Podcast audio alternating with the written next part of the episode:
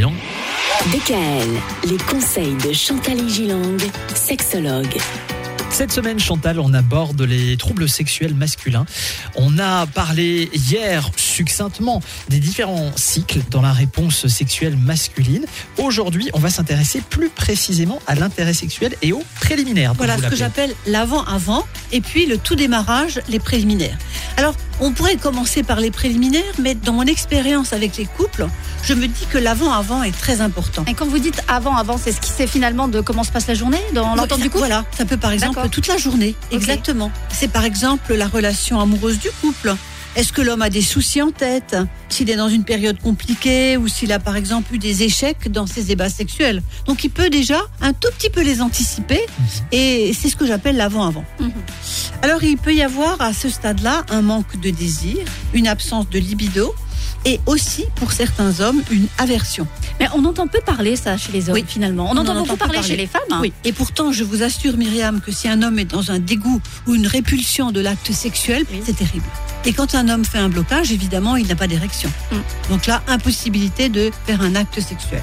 Également des idées négatives sur le cycle. La performance. Beaucoup d'hommes ont la phobie de l'érection. Oui. Alors ils ont cette phobie de l'érection non pas au moment où ils vont pénétrer, mais bien avant. En se disant, oh, Est-ce que je vais y arriver? Est-ce que je vais y arriver? Ah Est-ce que je vais être à la hauteur? Surtout quand c'est des nouvelles relations, vous voyez. Mm. Ils ont peur de l'éjaculation prématurée et puis du refus éventuel de la partenaire qui va dire bah écoute non j'ai pas envie euh, qui est plus ou moins bien énoncé. Oui. Pour les préliminaires c'est un peu pareil, il peut y avoir des pensées parasites. On peut également agir avec maladresse. Là je parle toujours des messieurs. Mhm.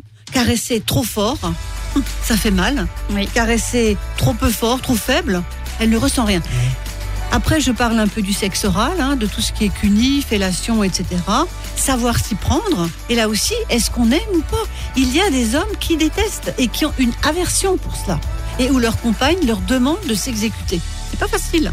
Et également, ben, à ce stade-là, surveiller l'érection. C'est-à-dire qu'il y a beaucoup d'hommes, pendant les préliminaires, hein, qui surveillent leur érection. En se disant, oh, j'ai une érection, mais est-ce que ça va durer Hmm.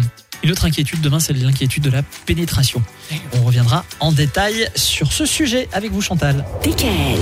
Retrouvez l'ensemble des conseils de DKL sur notre site internet et l'ensemble des plateformes de podcast.